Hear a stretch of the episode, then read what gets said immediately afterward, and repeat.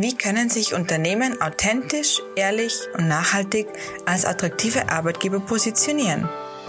Wir haben Caroline Forster, HR-Managerin von Moor Salzburg, dazu vor das Mikrofon geholt. Denn ihr Unternehmen wurde von der Bewertungsplattform Kununo als einer der Top-Arbeitgeber gekürt. Mehr dazu jetzt.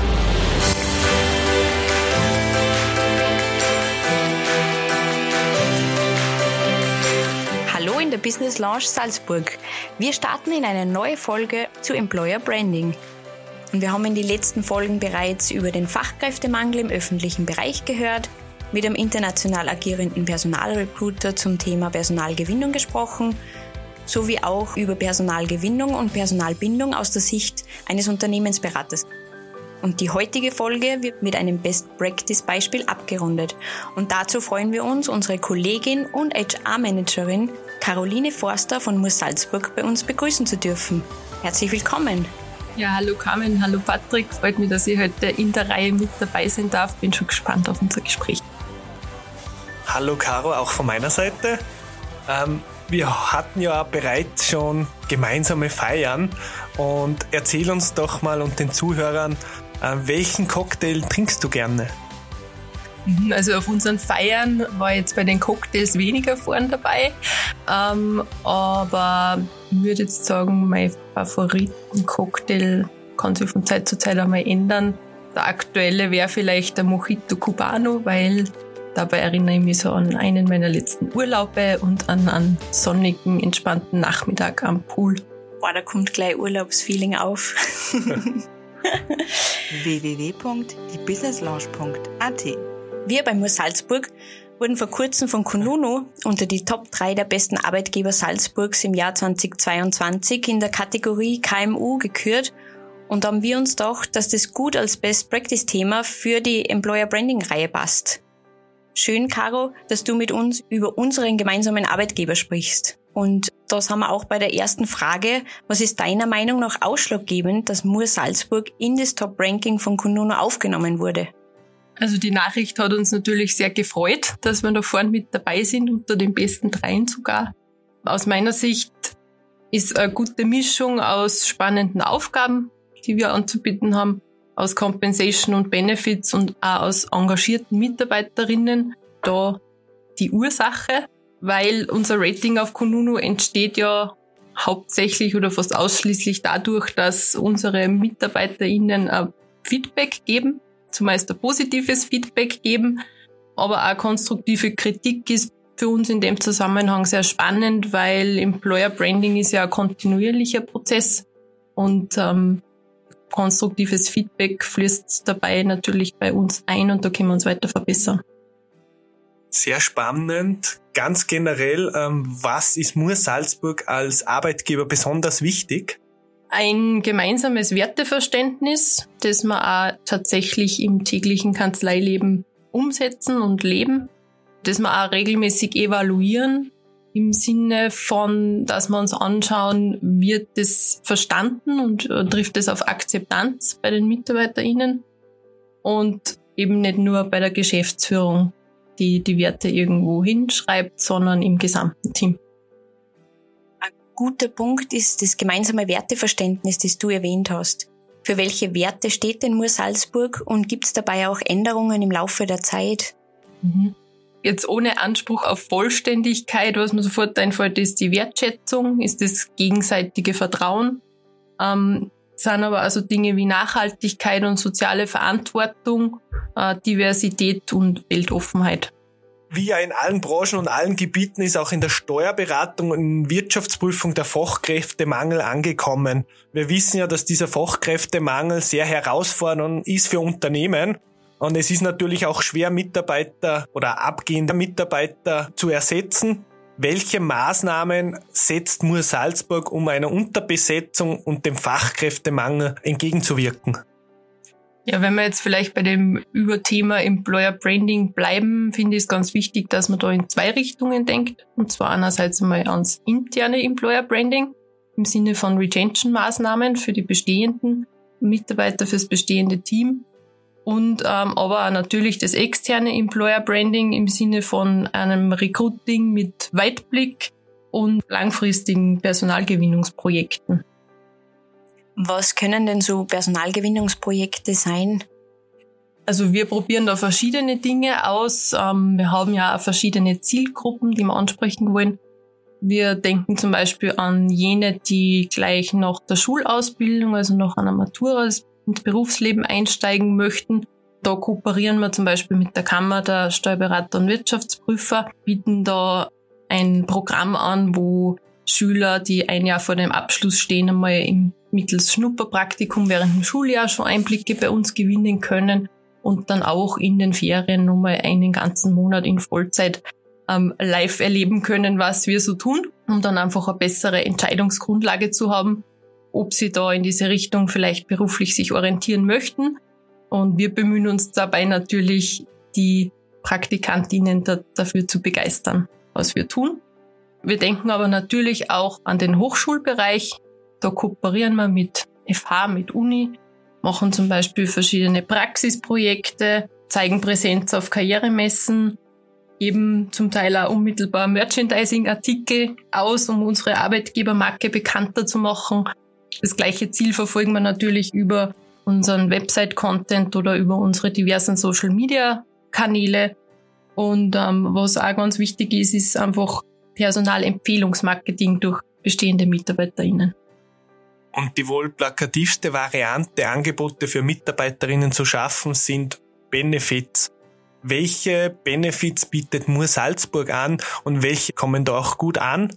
Und welchen Trend beobachtest du? Also ich beobachte, dass gewisse Benefits gar keine Benefits mehr sind, sondern schon mehr so zum Standardrepertoire der Unternehmen gehören. Ähm, da denke ich an den viel zitierten Obstkorb zum Beispiel, aber auch insbesondere an flexibles Arbeiten, gerade was Homeoffice zum Beispiel betrifft durch die vergangenen paar Jahre. Ähm, das wird von Bewerbern schon mehr oder weniger vorausgesetzt und auch schon von vielen Unternehmen angeboten. Noch nicht von allen, aber immer mehr.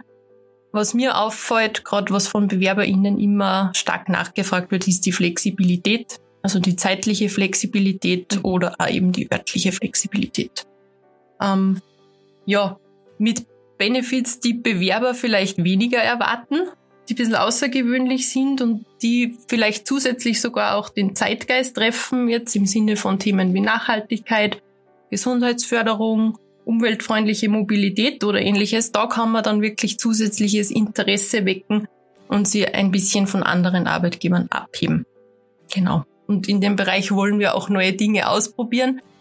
Darum haben wir letztes Jahr einen Versuch gestartet und umgesetzt. Bei uns gibt es eine Workation, wo einfach die Möglichkeit besteht, Arbeit und Freizeit zu kombinieren. Vacation, das ist jetzt ein Begriff, das hört man immer öfter. Ich persönlich finde es super, weil ich habe die Möglichkeit schon gehabt, dass ich teilnehmen habe dürfen. Magst du uns da kurz erklären, wie das im Detail bei Mur Salzburg angeboten wird? Ja, gerne. Also bei uns ähm, gestaltet sich das Modell so, dass äh, die Kanzlei eine großzügige Wohnung angemietet hat beim Wörthersee, ganzjährig. Und damit es fair ist, äh, wird per Los entschieden, welche Woche äh, jeder Mitarbeiter zugelost bekommt, um dort die Vacation in Anspruch zu nehmen.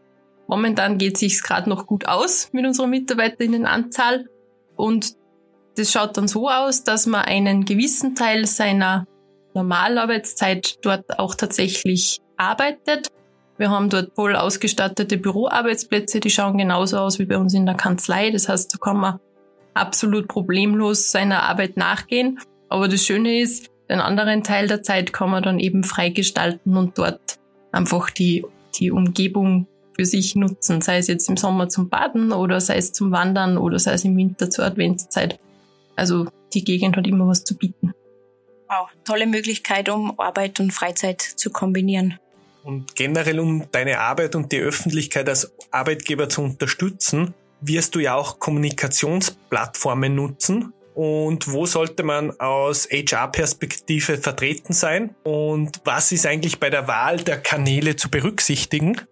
Ich finde, das lässt sich schwer verallgemeinern. Meiner Meinung nach ist wichtig, dass man seine konkreten Zielgruppen kennt und dass man weiß, wo bewegen sich die und wo informieren sich die. dementsprechend äh, nach diesen Kriterien sollte man dann die passenden Plattformen auswählen und seine eigenen Strategien anpassen. Und ähm, nicht zu unterschätzen sind dabei auf jeden Fall die eigenen MitarbeiterInnen als Botschafter. Um die Zukunft ins Auge fassen zu können, welches Ziel hat sich Mur Salzburg als Arbeitgeber für die kommenden Jahre gesetzt? Also den Anspruch der qualitätsvollen Kanzlei, den wollen wir zu, sowohl im Zusammenhang mit den Klientinnen als auch als Arbeitgeber für die MitarbeiterInnen gerecht werden. Wir wollen einfach auch zeigen, dass die Arbeit in unserer Branche äh, anders als manchmal vermutet, alles andere als langweilig und verstaubt ist und ähm, möchten eben dabei die Attraktivität als Arbeitgeber weiter steigern. Ähm, ein bisschen haben wir es eh gesehen durch das positive Feedback auf Kununu und die Nominierung, dass wir da auf dem richtigen Weg sind.